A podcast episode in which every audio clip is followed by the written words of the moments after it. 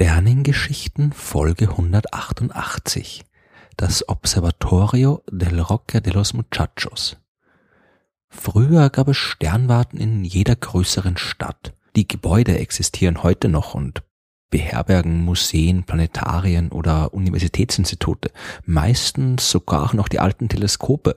Wissenschaftliche Forschung findet mit diesen Geräten aber so gut wie kaum noch statt. Dafür sind die modernen Städte viel zu hell und zu schmutzig. Im 19. und 20. Jahrhundert haben die Astronomen die Zentren der Zivilisation verlassen und sich mit ihren Sternwarten in abgelegenen Gebieten angesiedelt. Auf hohen Bergen und in Wüsten, wo der Himmel klar und dunkel ist. In der Atacama-Hochebene in Chile stehen einige der größten Teleskope der Welt, genauso wie auf den Vulkanen von Hawaii oder der Karoo-Wüste in Südafrika. Aber auch wenn die moderne Astronomie von den Beobachtungsstationen auf der südlichen Halbkugel der Erde dominiert wird, das größte Teleskop der Welt befindet sich weiterhin auf der Nordhalbkugel und zumindest aus politischer Sicht immer noch in Europa. Es steht auf der kleinen Insel La Palma vor der Küste von Marokko. La Palma ist eine der Kanarischen Inseln und gehört zu Spanien.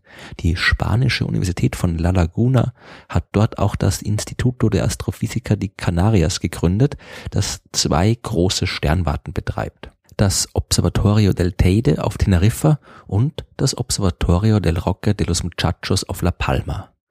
Roque de los Muchachos bedeutet so viel wie Felsen der Jünglinge und der bildet mit 2426 Metern den höchsten Punkt der gesamten Kanarischen Inseln. Es handelt sich um einen alten Vulkan und knapp unter dem Gipfel findet man die Gebäude der Sternwarte.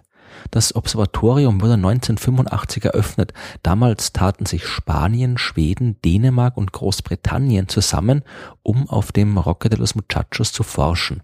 Deutschland ist dem Abkommen ein paar Jahre später beigetreten. Mittlerweile sind auch Italien, Norwegen, die Niederlande, Finnland, Island und die Vereinigten Staaten mit dabei. Die offizielle Eröffnung der Sternwarte fand am 29. Juni 1985 statt und seitdem wird dort an einer Vielzahl von Teleskopen geforscht. Die Königlich Schwedische Akademie der Wissenschaften betreibt dort zum Beispiel das SST, das Swedish Solar Telescope. Das ist nicht besonders groß, aber das vor allem deswegen, weil es kein Spiegelteleskop ist, so wie die meisten anderen modernen Teleskope. Das SST ist ein Linsenfernrohr und mit einer Öffnungsweite von 98 Zentimetern das zweitgrößte Linsenfernrohr der Welt. Es befindet sich in einem künstlichen Vakuum, um nicht durch die Temperaturschwankungen gestört zu werden, die auftreten, wenn man tagsüber die Sonne beobachten will. Es besitzt außerdem eine adaptive Optik. Mit dem Gerät werden in jeder Sekunde 1000 Bilder der Sonne analysiert und dazu benutzt, die durch die Luftunruhen entstehenden Fluktuationen in der Optik auszugleichen. Damit können Bilder der Sonne gemacht werden, die zu den besten und schärfsten gehören, die vom Erdboden aus möglich sind. Eine internationale Kooperation betreibt auf La Palma die MAGIC-Teleskope. Das steht für Major Atmospheric Gamma Ray Imaging Cherenkov Teleskope. Die werden benutzt, um Gammastrahlung zu beobachten. Der Durchmesser der Spiegel beträgt enorme 17 Meter und die Gammastrahlung wird damit indirekt gemessen. Wenn Gammastrahlung aus dem Weltall auf die Atmosphäre der Erde trifft, dann entstehen Schauer aus geladenen Teilchen, die sich kurzfristig schneller bewegen, als es das Licht in unserer Lufthülle tun kann. Das ist kein Widerspruch zu Albert Einsteins Relativitätstheorie, die ja nur besagt, dass sich nicht schneller als Licht im Vakuum bewegen kann. Innerhalb von Materie, was auf die Atmosphäre der Erde ja zutrifft, ist Licht ein bisschen langsamer als im Vakuum und kann unter Umständen von anderen Teilchen überholt werden. Dann gibt's ein optisches Äquivalent zum Überschallknall, einen kurzen Lichtblitz, der Cherenkov-Strahlung genannt wird. Und das kann von den Magic-Teleskopen registriert werden und daraus kann man dann wieder Informationen über die ursprüngliche Gammastrahlung gewinnen. Die liefert Informationen über hochenergetische Ereignisse im Kosmos, Gammablitze zum Beispiel, also die Explosion von Riesensternen am Ende ihres Lebens oder aber auch Material, das in die supermassereichen schwarzen Löcher in den Zentren ferner Galaxien fällt. Vergleichsweise klein sind die optischen Instrumente des Super WASP Observatoriums. Diese Abkürzung steht für Super Wide Angle Search for Planets und die autonome Beobachtungsstation besteht aus acht Objekten mit nur 200 Millimeter Durchmesser. Aber Das reicht, um Nacht für Nacht 800 Bilder eines großen Bereichs des Himmels zu machen und die Helligkeiten der darauf befindlichen Sterne zu messen. Aus den Helligkeitsschwankungen will man auf die Existenz von Planeten schließen und das gelingt ziemlich hervorragend.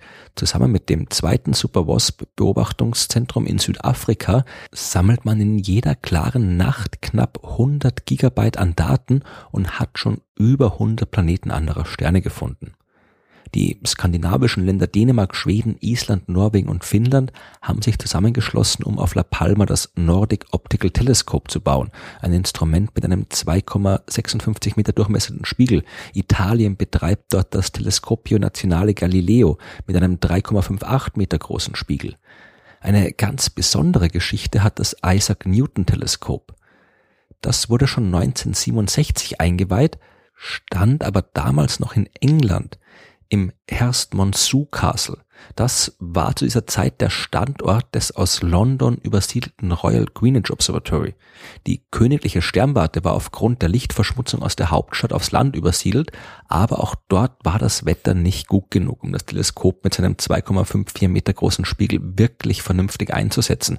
Also hat man es nach der Gründung des Observatorio del Roque de los Muchachos auf die Kanarischen Inseln verschifft, wo es seitdem bei wesentlich besseren Wetter den Himmel beobachtet. Und auch die Astronomen aus Großbritannien werden vermutlich viel lieber auf den Kanarischen Inseln arbeiten als in der verregneten englischen Provinz. Das gilt allerdings nicht für die Wissenschaftler, die mit dem Liverpool-Teleskop arbeiten wollen.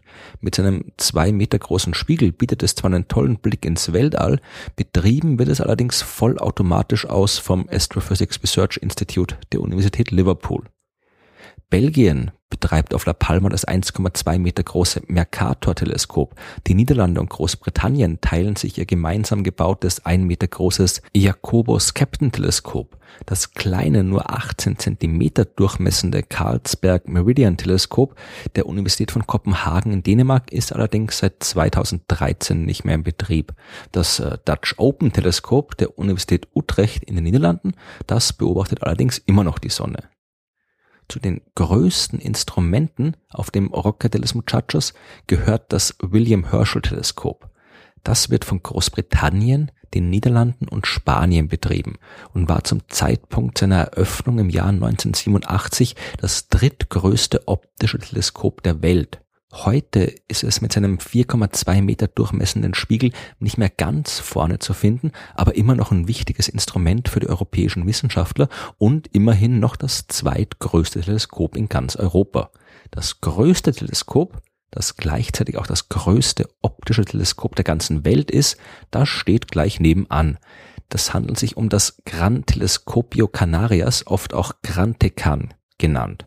Verschiedene Forschungseinrichtungen aus Spanien, Mexiko und den USA haben es seit 1987 geplant und 2009 fertiggestellt. Gekostet hat es knapp 130 Millionen Euro und sein Spiegel hat einen Durchmesser von 10,4 Metern.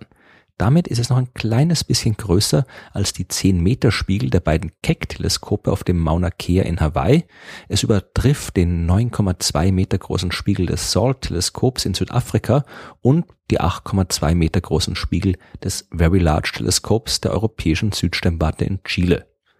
Früher oder später wird ein anderes Teleskop, das Gran Tecan, von seinem Spitzenplatz stoßen.